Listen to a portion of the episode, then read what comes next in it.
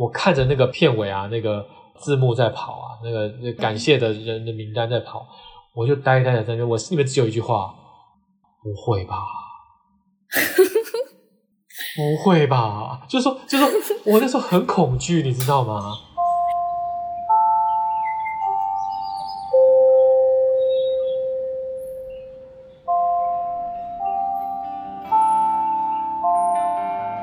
导师时间。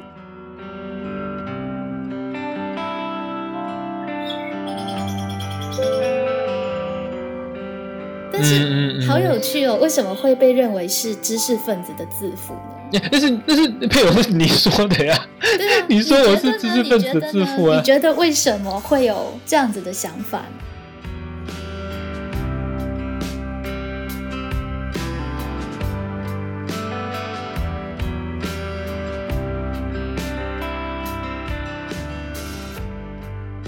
？Hello，各位听众朋友，好想畅谈导师时间。今天再次邀请真视的创办人雨辰，和我们聊聊他关于深度思辨的一些想法。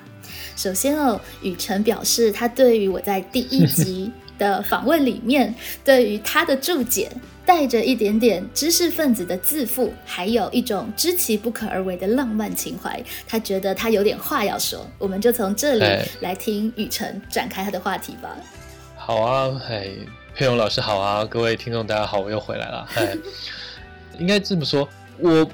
觉得呃，有一点点这叫什么委屈，我又不是冤屈，或者说哎，或者是被戴了高帽子哈，应该这么说。嗯，我一自我的知觉里面，我觉得这些事情或者探讨这些课题哈，或者是说有希望更多人来一起探讨，这不是知识分子的自负或者是浪漫情怀，我觉得是一个呃，就是说。应该叫做求助的状态，或者是说我我有问题，我我有这个困难，我有这个关卡，应该说说，我就我迷路了，我在问路啊，你知道吗？嗯，是。其实我我可以听得懂哎，其实我可以听得懂雨辰的这一回澄清，而且我也愿意相信，其实雨辰真的是在求助，以及真的是对于困惑很自然而然的一个一个发生。但是好有趣哦，为什么会被认为是知识分子的自负呢？那是那是配偶是你说的呀？对啊，你说我是知识分子的自负啊？你觉得为什么会有这样子的想法？为什么会让你有这想法？我。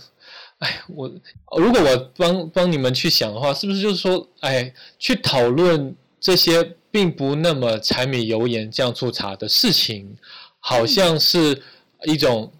被传统上或者说一般见解上面是被认为是所谓的知识分子在做的事情啊，然后那些人又。又因为那又那群人又容易说，因为他们想的比较多，这个知识比较多啊，然后比如社会或者是说文化地位比较高，又容易在指点江山，指点别人应该做这做那哈。但是我其实我种的很久，就金盆洗手，就不就不只是就不指导别人做这做那了。我从很一段时间以前我就从良了，我就知道。我 我真的是需要，只需要改善我自己，拯救我自己，脱离我今生的许多的无助跟茫然。对呀，我觉得好可爱哦！就是这一段对话，我觉得也许就像雨辰说的，我也蛮同意的。就是大家以前会觉得想这些问题的人，理所当然就是知识分子，而想这些问题，理所当然就是要批评跟指责其他人怎么都不动脑，其他人怎么都不想自己的人生。对，所以他很自然而然的就被认为是一种知识分子的傲慢。只有你可以不去管柴米油盐酱醋茶。但是我必须要去声明的是，其实雨辰也是很认真在思考柴米油盐酱醋茶的。尤其当孩子出生了之后，对不对？对，对，柴米油盐酱醋茶奶粉 要不？对，所以我们其实也都还是很认真的在过每一天的现实里的生活，只是会觉得其实。这样子的一个思考，也许也会是像是柴米油盐酱醋茶一样，是一个呃有必要的需求。而且柴米油盐酱醋茶里面也有很多的问题需要去考虑啊，比如说我们要不要买比较重视环保的柴米油盐酱醋茶呢？哎，这就不同的理念了，对不对？对啊，不是只是用便宜，而是可能有了环保的概念在里面。呃，对呀，那我要不要追求一个更品牌效果的柴米油盐酱醋茶呢？哈，这个醋我要去买一个，譬如说哪个深山老林里面的一个名牌醋呢？哈，还是就是公盐醋呢？啊，就我到底要把吃这件事情、美味这件事情，在我的人生里面放多少呢？还是我用这个资源去？我要做别的事，然后吃就随便这样子。对呀，对呀，就是说人生是就是有很多的选择跟安排，这都是一一连串的计划，那这都会影响我们未来的人生。嗯，是，所以其实，在现在的生活，这两者结合哦，其实它没那么高远。它也没那么庸俗，就是你在处理柴米油盐酱醋茶这一件事情本身就可以富有蛮大的思考性，这是现代人可以的一种生活方式，蛮有趣的。而且其实从雨辰会答应来这边录音，然后分享这样子的内容，一定程度其实也代表其实也很乐意把这样子的思考分享给大家。那我并不是很那个很乐意来这边录音，我是我是自动请缨。哎，佩蓉啊，你那个节目我什么时候可以？来跟你这这个上节目聊聊天呢，对不对？我可不是被你请的，我是自己是主动请缨来投效的。是啊，所以就代表你其实是觉得这些内容想要分享，所以你还没金盆洗手，你还是想要宣说跟分享的。嗯呃，即使如此，应该说不是要跟大家指点江山，而是说。本身在做这些事情哈，那个能够聊的人也很少，或者说某种程度，我是不好意思耽误你的时间来这跟你做做私下咨询。我们，你既然在做 在做这个 podcast 啊，你就会投入时间在做嘛，那我就带着我的议题来，就来跟你聊聊天，就从在线上倾谈，对，也达到思辨的需求。对，就讨论在讨论当中，你也可以给我一些灵感跟启发，就避避免你你又那么教学那么的忙，然后你的班上。的小朋友在需要你的时间，我不好意思跟他们抢啊，苦心孤诣呀。哇哦！所以今天的开场，文成又呈现了另外一种的雨辰的一个面貌。他真的很认真的求助，然后呢，想要聊聊天。其实这也是这个时代的好处，因为我们有更多的类似像，比方说 podcast 这种没有强制性的，它不是一个讲座，逼你一定要坐在这里听完才可以走。它就是一个自然的往海分享的空间，我们可以自在的在这里分享我们的人生哲思，觉得其实是一个呃蛮棒的一个，我觉得是一个蛮棒的成人思辨的空间，所以蛮欢迎大家也可以效法雨辰，用这种方式来跟荣儿老师聊聊天，这样子。是的，是的，是的，你现在开始开始排那个呃后备人选了，我看到下次要预约可能就是三三四年以后了。不会不会，雨辰有好多有趣的故事可以来分享。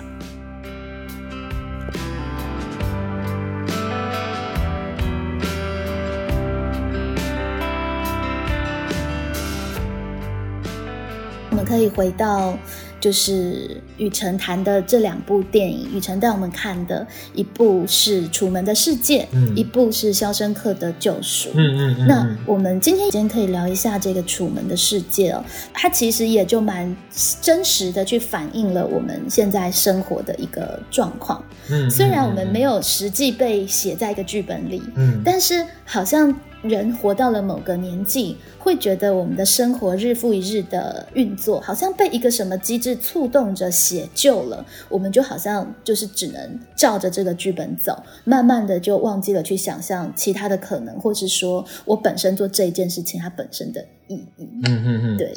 呃，我先跟大家稍微讲一下下《楚门》的剧本的剧情好了。虽然说这是一个非常有名的电影啊，到现在你说。在文化界，你说《楚门的世界》，大家都知道这是一个什么样的比喻或者是指代啊？那它的剧情大致上是说，有一个人叫楚门嘛，他从小就被养育在一个巨大的摄影棚里面啊，他从来没有踏出过这个摄影棚，他以为这个摄影棚就是世界的全部啊。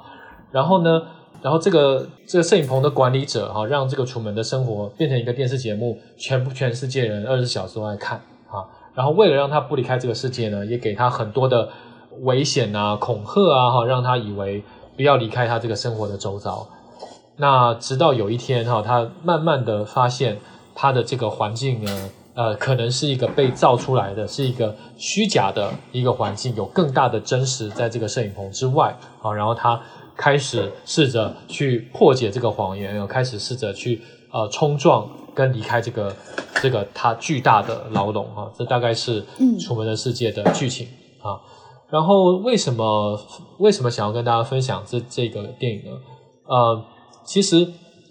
也是跟我的人生有很大的有一个渊源啊，啊，就是说我在大学的时候，我在大学的时候就是一个教徒嘛，啊，其实我那时候已经有很多很多的疑问了。很，而且是那个不是疑问，是不不是不知道的疑问，而是我，而是我很深入的知道了他的以后，我产生的疑问是说，你你是真的吗？就是你这个你是对的吗？嗯，而你作为一个信徒，你作为一个我要上帝的儿女啊，嗯，其实是不应该有这些疑问的啊。是你，而且就是说，我的整个人生，我整个生活都埋在这个群体里了，埋在这个宗教信仰所架构的价值观下面了。如果我指出这件事情，我或者我跟我自己承认这件事情是假的，那就证明我在做的很多很多的事情都是没有意义的。我投入的很多很多的努力都是都是没有没有意义的。然后我就像是那个剧中的楚门，忽然之间意识到，有可能他是一个摄影棚时候的那种对价值观的颠覆。对对对，然后以及很多我人生当中重要的朋友啊、老师啊，或者是很多看起来也，而且事实上也很善良的人，如果如果这是假的，那他就是在在推广一个假的事情啊。就像是里面所有的人都跟楚门说：“这怎么可能是假的？你为什么会有这么奇怪的想法？”对，你说这些都是假的，你就在说我骗你了啊、哈，你就在说我们都是、都是虚伪的了啊。那所以，嗯总之那个时候我就是处于一个我对于一个信念，我生活赖以为继的信念有有一个非常深的，但是我无法去说的一个张力。而我在那个时候嗯看了《楚门的世界》，我看完以后，我看着那个片尾啊，那个字幕在跑啊，那个那感谢的人的名单在跑，我就呆呆的在那，我心里面只有一句话：不会吧？不会吧？就是说，就是说我那时候很恐惧，你知道吗？就是说我可以想象，我每天都在试图说服我说，我看到的那些无法说服我自己的那些事情，只要我理解的够深，我就可以说服我自己。我只要理解的够深，那些就应该是真的或应该是对的。是我因为不够理就解，像是楚门在里面发现了一些 bug，对那他可以自我解释说：“哦，那可能就是什么事情我还没有想通吧。”对对对，或者我误会了什么吧？嗯，对他并没有第一时间就想到说：“天哪，他会不会全部都是一个操作？”对。那当想通了这一点，他真的会是一个从根的一个断裂，那是一个很可怕的、对很可怕的分离感。对对，所以我其实我在二十多岁的时候，我有经历一个跟我前十几年，就是懂从懂事以来十几年，我的投入或我的心血和我的呃很多的呃，就我我所建立的一个价值观，我的道德观，认为什么是对的，什么是错的，和我所有的朋友有一个断裂。呃，所以当台北医学大学问我说：“哎，我选一个什么样的电影啊、呃可以跟同学分享的时候，我觉得哎，是是时候再再看一看《楚门的世界》了。嗯，我在之前也是十几年，我这种看了那一次以后，我也很十几年，嗯，我也是，我也是。就是说对这个地一直记得，非常的很多地方印象很深刻，但是我也没有不敢再看一次啊。然后因为这件事情再面对一次，嗯，对我也是这一次雨辰提出来了之后，我再重看。但是我这一次重看，我不知道，我这次重看，我反而不断在思考的问题是：如果里面的人可以在里面活得好好的，而且他也知道他的世界就是假造的，我们到底需不需要邀请他去控诉跟逃离呢？就是对于里面的这些演员来说，他其实明明白的知道自己是被圈锁在里，呃，他他他自愿参与了这一场秀，他也知道这是一场秀。对我，我之前的理解会比较像是雨辰，就觉得是，嗯，所以这个世界原来充满了这么多的宰制，我们要设法逃脱，那才是唯一正确的路。可是我这一次观看，我我我不知道为什么，我反而不断在思考的是另外一个这样子的一个面向的问题。哎呀，这个是另外一个层次啊，其实我觉得这样子的思考哦，也是一个思辨的思辨。其实思辨会让人感到不安，其实是这样，因为你会不断的去质疑你目前的思想框架。所以，当我们发现我们被宰制的时候，我们会思考说：“哇，我们要突破框架。”但是当我们的学思历程不断的被教导，我们其实我们应该要去争取呃突破框架，然后去争取自我的意识，夺回自己的主导权的时候，当这个东西变成是我现在既有的思考的时候，习于思辨的人很可怕的一件事情就是，你又会开始去质疑这个东西，就会觉得我们这样子的想法会不会又是另外一个？楚门的世界是我们被教导着要这么做比较好，但是它不尽然是每一个人都必须要拥有的一个普世的价值。嗯，哇，我们要要进行这个话题的的讨论，哇，真的太棒了！我觉得如果一直在做人生的思考跟校正的话，你不会发生的是，哇，我两年一次就在人生天翻地覆的大改变，我原本的通通都丢掉，而是说我我一直有在找，那那其实我。的那条路其实是一个大致上我就能认同的路，但是不断的在修正，不断的在找更好的方向跟路。它其实必须要是所以没那么可怕，很勇敢的人类，我觉得才有办法做到啊。因为包括你怎么知道你修正的这个方向是你自己真正想要的？就是对于这一点，其实一定程度它需要直觉跟勇气去相信。就是对，但是在夺回自主意识的一定程度，它其实带着浪漫的。自我的相信，但是不改变和不去校正，跟不去呃看停下来看看听听，然后去确认我走的方向到底是不是最适合的，那也是非常需要有勇气，好不好？那是更可怕的，好不好？你说我一直开，一直开，一直开，我都不知道我这条路会不会去台南，会不会去高雄？那你说我一直开，一直开，这。我那我觉得这更可怕呀，对不对？那是没错，但是我会觉得，我我只是在考虑我要不要接受。有的人他就说，我已经思考过了，我就是。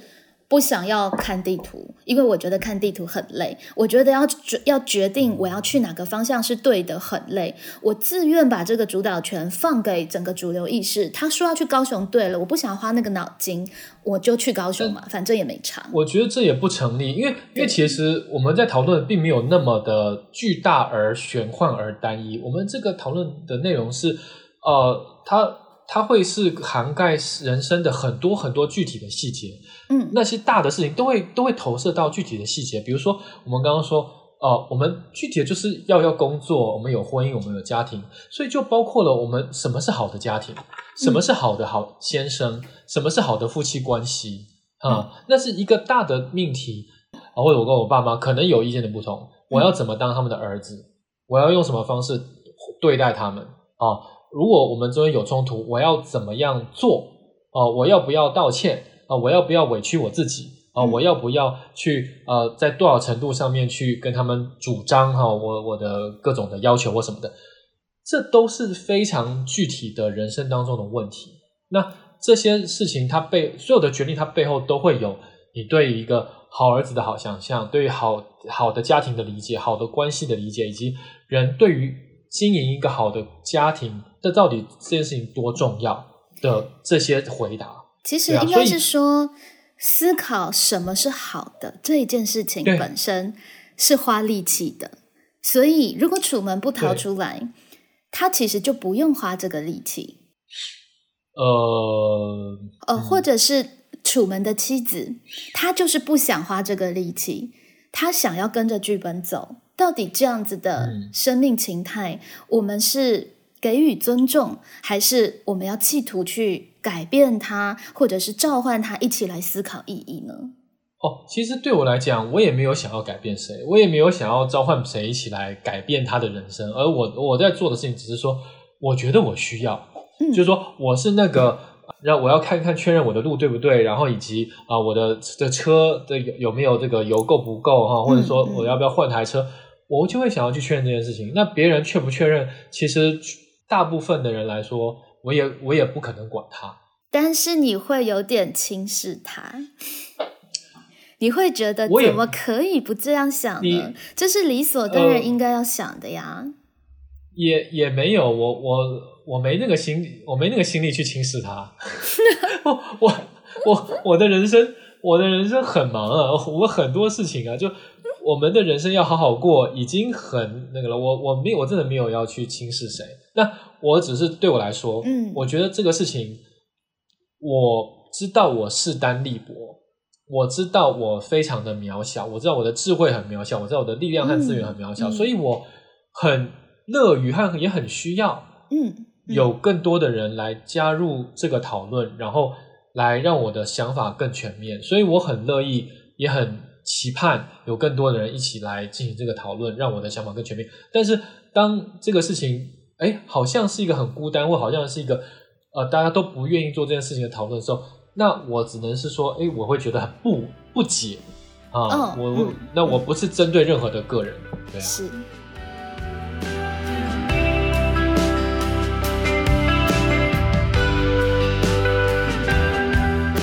所以，其实纵者来说，我觉得至少至少我们可以做一个小结，就是嗯各种的选择，至少我们可以在这个时代，以我们二十一世纪台湾拥有的资源，我们已经有了一个权限，就是我们可以去思考，我们这个抉择到底是不是一个盲目的抉择。这一件事情，这件事情是值得号召的，至少对我来说。因为我还需要一个理由，就是作为教师，我还需要有一个理由，就是这一件事情值不值得鼓吹，以及它有没有意义，就是我值不值得让我的学生醒觉，觉得他也许可以去呃思考他周遭的这个体制是真的还是假的，有没有困住了他。所以在思辨的过程当中，其实也是越来越越辩证，就会越来越清楚，就是我们无意要去宣说哪一种生活方式比较好，可是至少我们期待，至少我，至少我有期待。就算你是决定后来留在楚门的世界，也是经过了你清楚辩证之后的结果。就是我觉得真的在照这个剧本，我很舒适啊，所以我想要留在这个世界，而不是你什么都不知道，你也没有确认过就留在这个世界。可是光是这个、这一步，其实就会就会遭遇到很多。呃，学生就对我来说，我的客群就是学生，学生的抗拒、防卫跟反抗。我甚至没有要求他怎么走，只不过说，嗯你可能可以开始去思考一下，你为什么要读书？你思考一下，我的这个呃想要得第一名的理由是哪里来？光是这一步，其实他就已经牵涉到了他的一些原本已经很辛苦建立的价值观的颠覆，他是会有一点点危险感的。所以光是这一步，其实就会有一点点的抗拒，呃，不对，就会有蛮大的抗拒。对，OK，对，您的处境是跟我蛮不一样的，因为你是一个老师嘛，所以你会要讨论说你要对学生有什么样的影响啊？那其实对我来讲，对我来讲，我的比较是自己的一个人生安排和选择。那我顶多是说，哎呀，我以后有小孩，嗯，我要让他有多少的跟他一起去探讨这件事情。啊没错，那但是至少讲这个抉择还是重要的，因为你必须要确嗯定这个抉择是重要的，你才你才知道你要用多大的力度让你的孩子领会到这一点嘛。嗯如果他一点都不重要，其实那就随他，他想要领略就领略，不想觉察就算了。其实这真的是一个很很需要巧劲的一件事情。我我刚刚一边听，我觉得我理解两者，就是说嗯，我一边也会觉得，如果在我的人生当中有一个我的老师或者我的导师，嗯呃，有给我有这样的机会去呃引导我、带领我、陪伴我去一起做这些思考，我又会很感恩，也会很珍惜。但是我也同时理解，当我还是个非常虔诚的信徒的时候，嗯如果有人真的来跟我讲说，你现在相信的这些东西是你你会你你你真正了解更深以后，你就不会相信了，等等等，我也会觉得确实是，我也会可能会封锁他。对，在我很相信的时候，我可能就不想跟他这个人联系，我不想跟他这个人有所来往，因为他在颠覆我那时候呃很认真相信的事情。但是当我现在的时候，当我在现在这个状态下，是会很欢迎或者很乐于说来来跟我去讨论我现在对于我的人生的各种的想象或各种的规划或各种的预设。没错，所以其实它也是一个习惯的过程，就是你已经习惯嗯你的框架是可以被挑战的时候，各种的思辨进来，就会变成是一个你喜欢甚至期待的事情。但是当那个框架一开始很稳固的时候，其实那是一个蛮可怕的松动。没错，没错，我我经历过那个得把相信的一切都丢下的那个历程。所以我对楚门要逃离他的世界的那个过程，我我是很有感同身受，应该说真的曾经深受哈。其实我觉得你可能经历的比楚门的挣扎还大耶，因为在楚门的世界里面，其实楚门没有很大的挣扎，我要留还是要走，因为他有很强大的动力，因为点破他这个世界的是，他把它放置在一个爱情的角色。我们那时候在解解析的时候，我们有解析说，其实楚门在这个他的历程里面，其实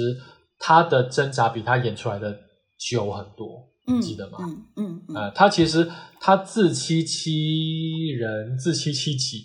啊，欺欺欺骗了很久，直到他最后再也没有办法不去面对，不没有办法再回避的时候，他决定他把这个东西化为表象，化为行动。哎，我们那时候有花很多时间解析，说他其实有很多的很多的细节暗示了啊，他这个怀疑或他这个感直觉。早就在他的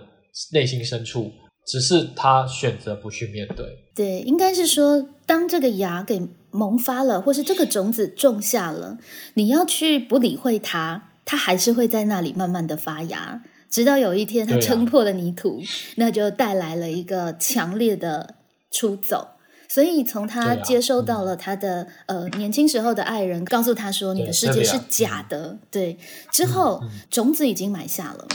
那后来他又再一次、再一次启动他的追寻，可能是到了他看到他的爸爸吧，就是看到他爸爸又回到了现场，可是没有人愿意、愿意甚至听他把这件事情说完。我觉得那是他觉得很大的一个。很大的另外一个契机，所以其实关于出走，有的时候也没那么自然而然，你需要遇到一些契机。所以对于老师来说，回到刚刚，就是为什么老师对于我来说，我会知道明明会遭受到学生的防卫跟抵抗，我还是会想要这么做，因为即使他现在是防卫抵抗的，我会愿意相信这个种子种下了，它就是种下了，等到哪一天需要的时候，它会自己发芽。对。啊，我站在学生的角度的话，哈，我会觉得是说那些已经对于这个框架有怀疑，或者是他已经想要走别的路的那些，我觉得也是有吧，哦，嗯，我觉得他们就是会会值得你的陪伴，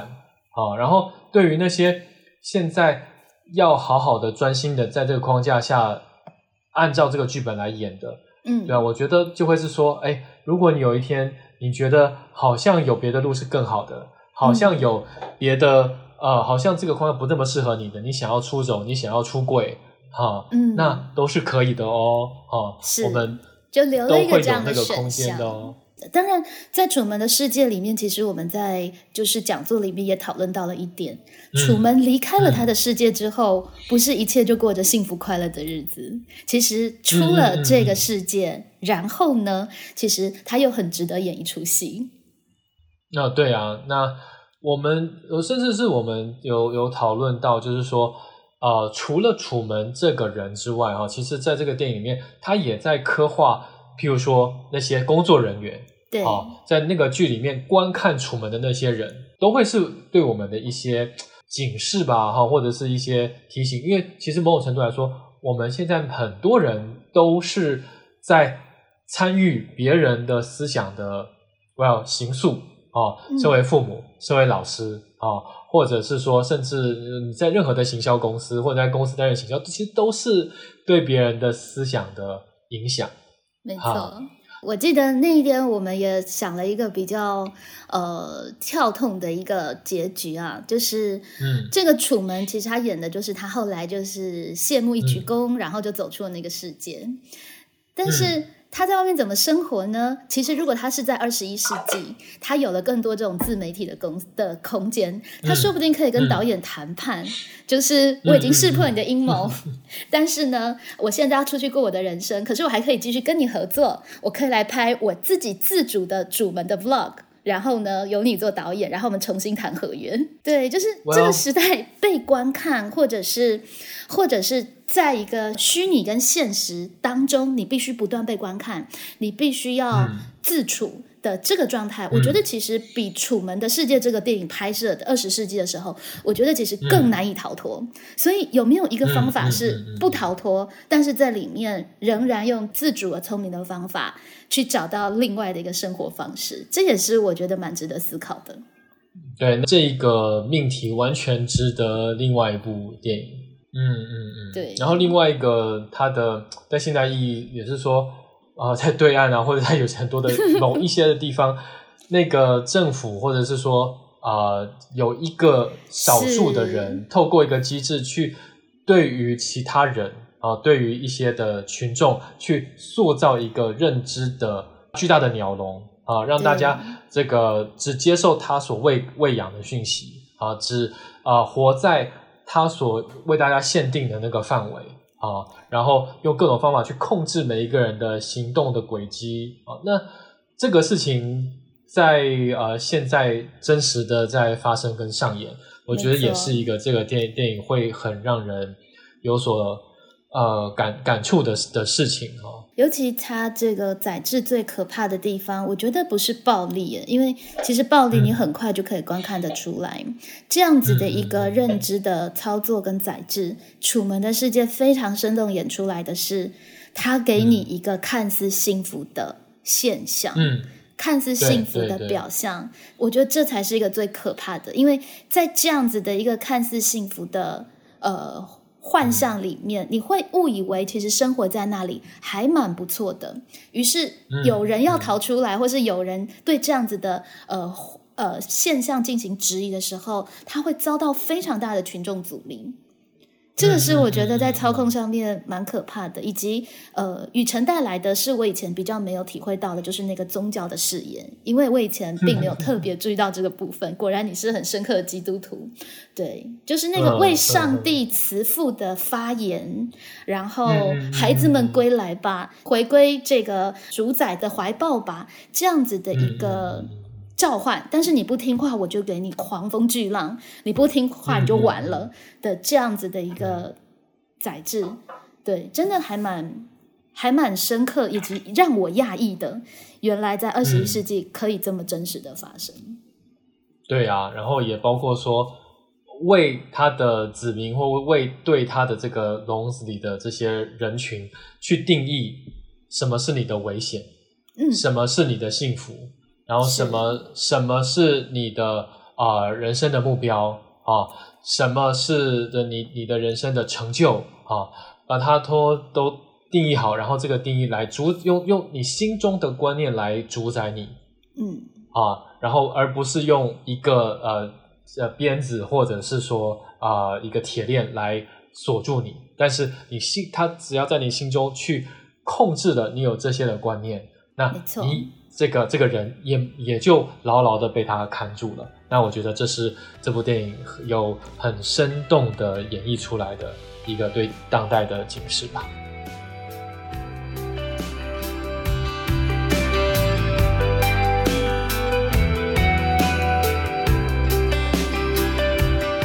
所以这就可以回归到我们今天讨论的：为什么在二十一世纪尤其需要做深度的思辨？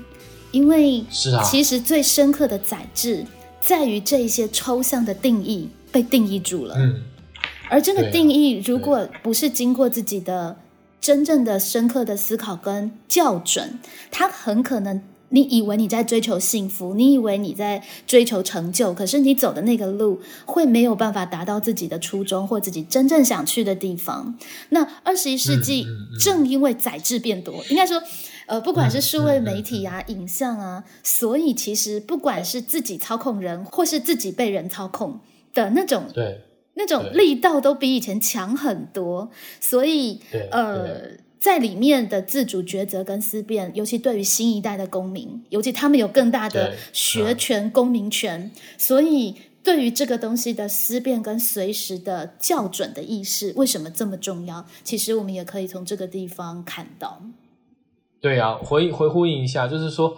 呃，这个事情可以很具体的，就是说，譬如说，呃，我们前几年结婚嘛，就会有这样的讨论，就是说，啊，要要不要买钻石？嗯，啊，要不要买钻戒？啊，要花多少钱买钻戒？对啊，那你就会有那个声音，就会有一些商业的力量要告，要让要让你这样想，就是啊、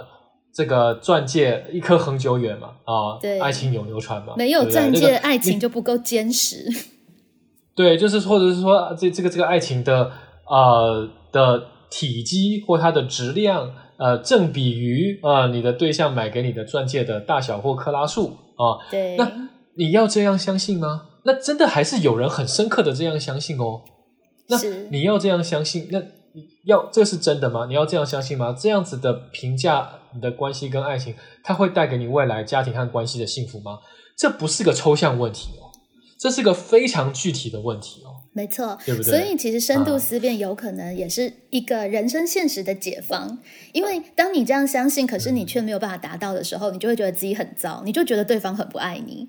但是，对呀、对呀、当你有办法从嗯定义上去看破，它其实有可能是被操作的。那那么你可以自己重新去定义你跟你的对象的关系，所谓的真爱是什么？你其实拿回了这个自主权，你就有比较大的机会用自己做得到，而且真诚、更贴近彼此需求的方式去达到这个目的。对啊，那也也也回呼应这件事情，就是说，当你有一个错误的目标的时候，你不只是你在追求这个目标是错误的，而且你同时丧失了去追求正确目标的这样的一个时间和机会和投入的资源。是，啊你你用一个呃，比如买钻石的克拉数来评价你的爱情，或来来去呃挑选对象，或者说来经营你的婚姻和关系，那你就失去了另外一个对象，或者是说另外一个经营婚姻和爱情的关系跟这个时间。嗯。啊，和这个和这个你投入的心力，其实这些心力和时间都都是走过去就就不会回来的。对啊，搞不好其实有很棒的机缘在你面前，因为定义的扭曲而对让你自己没有对。识识别出来，然后他就这样子溜走了，那不多可惜对啊！对呀、对。对呀、所以我觉得，当然我们刚刚刚刚讲是包括哦那么大部分的没有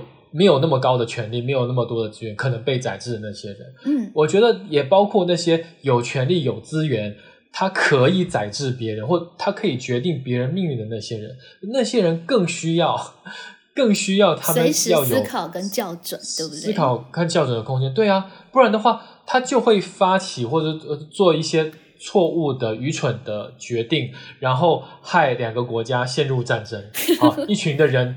在在在残杀另外一群无辜的人，然后那些呃拿枪去杀人的人也很无辜，也很无奈。但是没有校准的领导者可能会觉得，我正在完成一个民族心腹大义，他是站在一个非常浪漫的高度的理想里面去做这样的一件事情。对呀、对呀、所以那些有资源、有权利的人，当他陷入愚蠢、自负和误判的时候，那对于他自己和对于他身旁所有的人，都是非常的可悲的，都是非常的有害的啊。然后也包括当他们没有用他们的权利或资源啊，他们也没有做错误或者是很愚蠢的事情，他们只是消极的没有做对的事情，没有做更好的事情的话，那其实也很可惜的。啊，因为我们也知道这些能够领导、能够影响的人，他如果把他的权限和他的资源投入对的方向，引引引领大家做对的、有效益的事情，那对群众、对对这个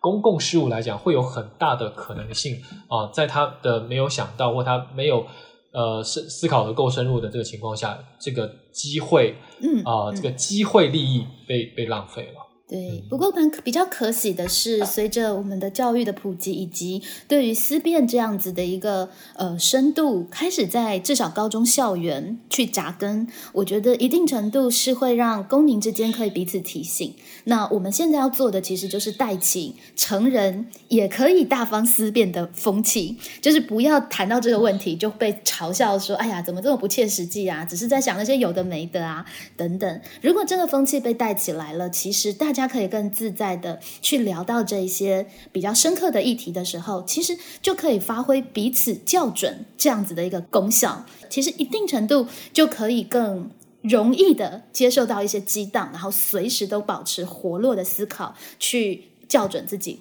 它没有那么糟糕，在于说，其实当我们说，哎，我们要有这样的思考或这样的探讨的时候，也不会有人真的来嘲笑我们，来吐口水，也其实不会，他只是不参与而已。不参与就容易让人家觉得意兴阑珊，然后他就比较不容易持续下去啊。哦，对啊，那甚至不只是这样，就是说，就算我们今天有了这四次的电影的讨论，或者是那之后这件事情怎么继续发生，其实我也没有一个想法。好，就是我们这礼拜就最后一次，那之后下一次可能可以有的呃一起有的讨论，其实我我也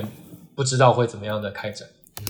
不过灵感会启发灵感，行动会促成行动嘛，也是雨辰的这个行动，其实促成了我在六月的时候会接棒来办，就是我的复刻版的一卷风云的课程，然后要带来狼野榜的讨论，对，所以对啊，不见得一定会就是每一个事情做完了之后就真的可以持续下去，但是它的种子会启动着其他的人去做不同的事情，这也是很可以期待的。我分享一句我觉得非常棒的话，嗯，那句那句那话是说，你通常知道你正在做什么，嗯，然后呢，你不常知道你是为什么做这件事情的，然后你几乎不会知道你做的事情有什么影响，嗯哼，你可以再说一次，有点深，就是说你通常知道